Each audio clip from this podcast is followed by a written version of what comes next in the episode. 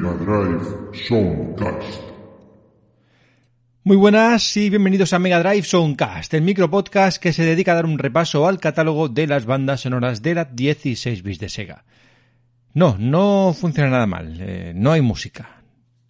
a la habrá. Eh, muy buenas y bienvenidos a este nuevo programa. Eh, como veréis, hoy toca Outrun, Outrun, como decíamos de pequeños. Nadie decía Outrun, nadie lo decía, si lo decía era un pijo de mierda perdón.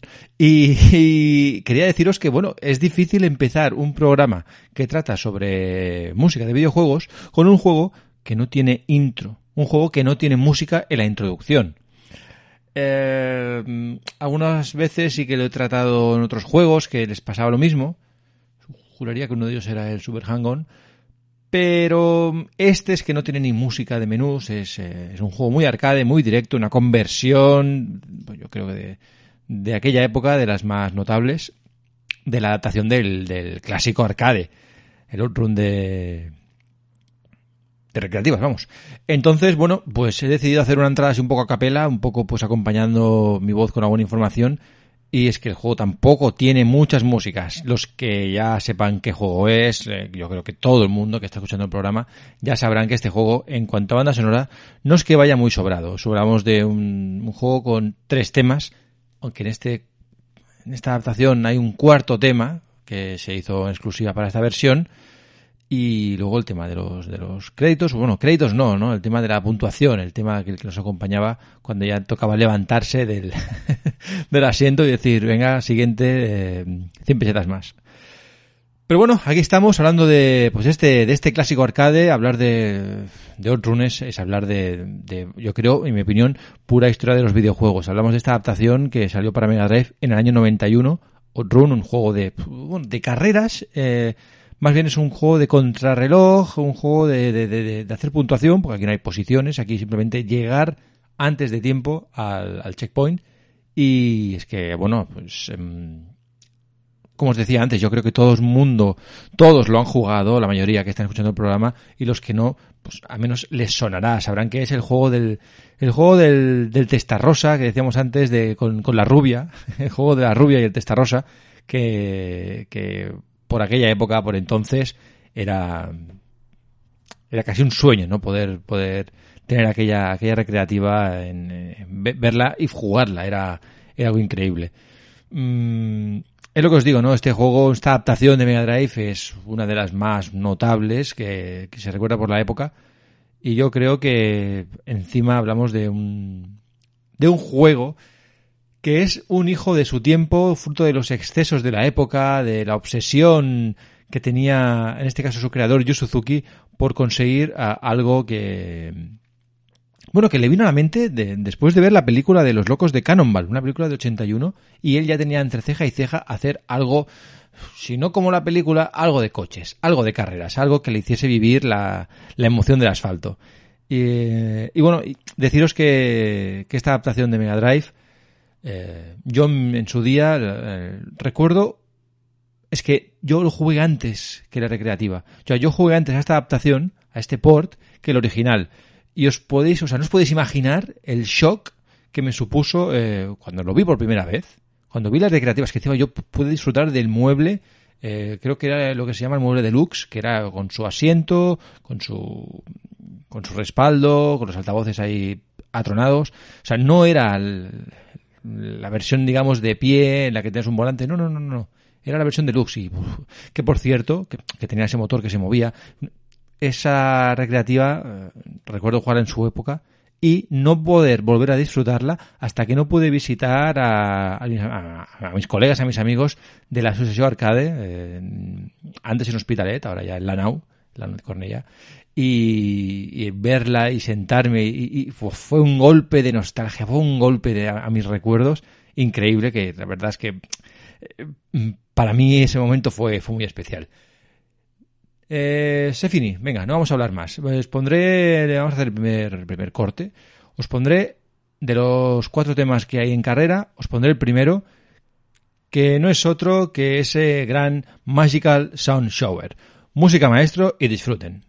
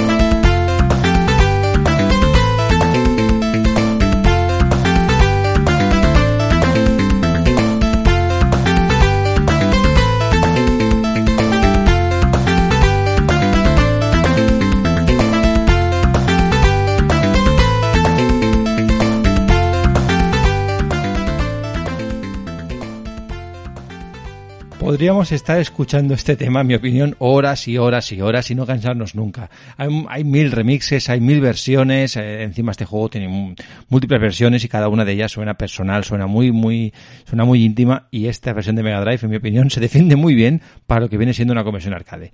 El, juego, pues, eh, gráficamente, eh, evidentemente se notan las diferencias respecto a la versión original, pero tiene muchos detalles que lo mantienen intacto, los detalles del coche, animaciones, eh, los decorados, los, escenarios, la mayoría están implementados, están bien, bien conseguidos.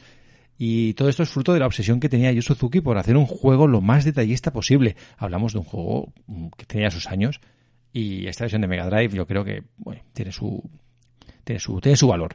Eh, tomando prestado mucho de, de aquel Hang-On, que era ese juego motos, que también una pura, una pura contrarreloj y con checkpoints, el juego nos, nos, el juego que nos ocupa mm, es muy simplista. Es muy simplista porque es que no hay, no hay ningún tipo de otro objetivo que no sea vencer el tiempo. Ahí tenemos que, que superar las distintas fases, las cuales, llegado el punto, se nos dividen entre ruta izquierda y ruta derecha. Se supone que la izquierda va a ser siempre la ruta fácil y la derecha va a ser la difícil, hasta un posible de eh, cinco finales si me permitís, ¿qué queréis que os diga? Tanto izquierda como derecha, hay algunas que son muy, muy, muy difíciles y es cuestión de tener también un poco de pericia. No os diré de memorizaros el decorado porque es, difícil, pero sí tener en cuenta que no, que no es fácil, que no es fácil. La gracia sobre todo es pasar de ambientaciones totalmente dispares en el momento en el que cambiamos de fase. Eh, empieza todo muy paradisíaco, luego pasamos a a, rutas, eh, son pura fantasía, en el que podemos ver... Eh, es casi casi un tour europeo, podemos llamarlo. Mm, también algo, tiene algo de toque norteamericano del Gran Cañón, tiene fases muy mm, desierto, tiene escenas como ruinas de, bueno, ruinas, iba a decir ruinas griegas, bueno, ruinas romanas, como queráis llamarlo. Eh, yo creo que la gran baza de este juego es que es muy adictivo. Es muy adictivo verlo en marcha, porque es que disfrutas, disfrutas a cada partida. Eh, a pesar de las diferencias de hardware, el trabajo realizado por, por Sega, diría que este fue a cargo del propio M2. Mm, yo creo que trasladaba de, principio a fin eh, la experiencia, siendo quizá una de las mejores conversiones. Pero bueno, hoy es día de hablar poco y escuchar. Vamos con la siguiente melodía que después del Magical Sun Shower, eh, un tema increíble, ahora es turno del Splash Wave.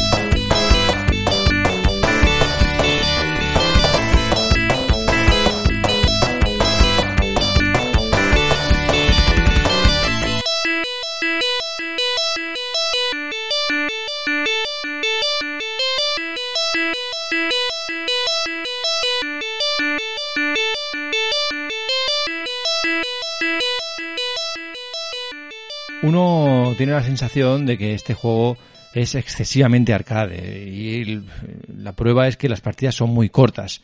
Eh, sí, hay 15 fases en total, con 5 finales, como hemos dicho, pero no deja de ser un juego muy arcade, igual hacía falta algún, algún aliciente más para, para, para, para enganchar más al, jugador y demostrarle que, bueno, pues que no era un, un, mero port, muchas veces en versiones eh, domésticas se incluye algún extra, se incluye algún modo no sé, como hicieron, pues, por ejemplo, con el Super Hang-On, que tuvieron aquel modo carrera, que le podías comprar piezas y tal. Eh, aquí igual se nos hace demasiado simple, ¿no? Se nos hace demasiado, eh, eh, demasiado corto el juego, como hemos dicho. Pero bueno, si bien a estas alturas es una conversión que, ha envejecido un tanto de más y la propuesta del juego pues está un poco lejos de lo que son los simuladores hiperrealistas de hoy, el cartucho yo creo que llegó a ser tan, tan, tan, tan mítico como en su día la recreativa por el, golpe que puso encima de la mesa el poder tener una, una, una, adaptación tan fiel. Lo más curioso por eso es que, no, esto igual no sé si todo el mundo lo sabe, que en aquel momento eh, Sega no, no contaba con la licencia de Ferrari. no contaba con la licencia de Ferrari tanto para este como para arcade, ¿no? hablamos para todas las versiones. Esto hizo que, que Ferrari pues llevó a Sega a los tribunales en más de una ocasión por el, supuesto plagio del Testarossa. Y lo gracioso es que años más tarde sí que se entendieron para el Lot Run 2. Cosas de la vida, cosas de acuerdos de, de, la época. Venga, no me enrollo más. Este programa ya veis que se va a ir largo, ¿eh? se va a ir largo porque las músicas me gusta. De este sí que estoy abusando de vosotros porque dejo las músicas enteras. El corte entero, mira, me da igual. Hay, hay que disfrutarlo. En este juego, para pocas que tiene, disfrutémoslas. Os pongo el siguiente. Hemos escuchado el Magical Sunshower, hemos escuchado ese gran Splash Wave y es turno del Pacing Breeze.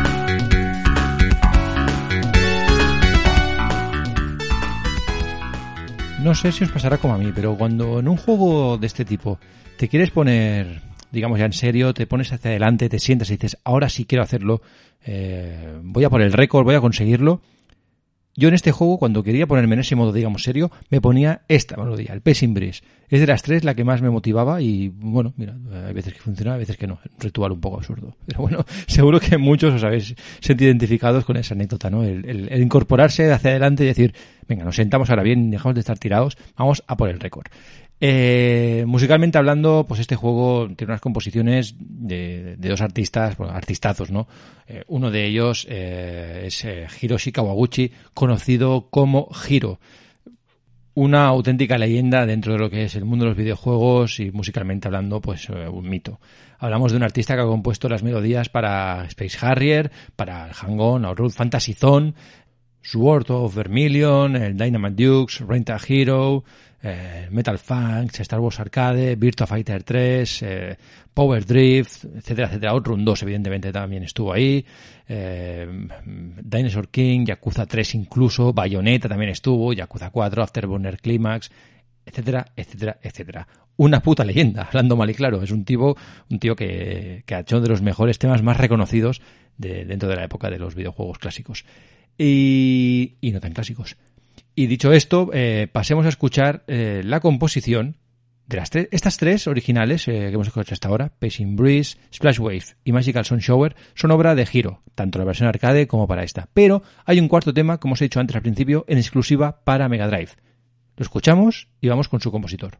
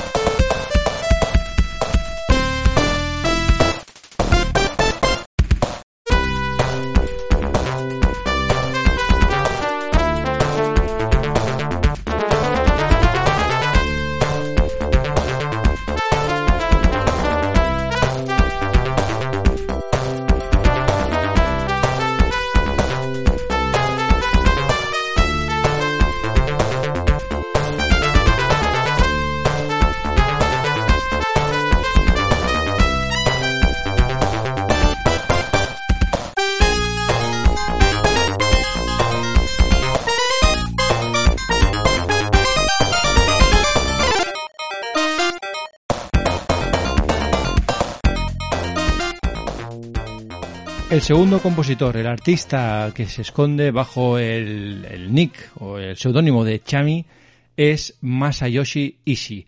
Y es un miembro de, la, compañía TS Music, que era una compañía que, bueno, pues eh, producía juegos para, perdón, producía bandas sonoras para varios juegos, generalmente para Sega y Capcom, y todo el mundo lo reconoce como que su mejor logro, quizá en cuanto a una banda sonora global, sería para la saga Sengoku Basara. Y, bueno, ¿qué queréis que os diga? Este tío, este Masayoshi Ishii, pues eh, también ha, hecho, ha hecho cositas, eh, ha hecho cositas. Pero generalmente eh, es lo que os digo, ¿no? Se le reconoce mucho por la, lo que sería la, la saga Sengoku Basara.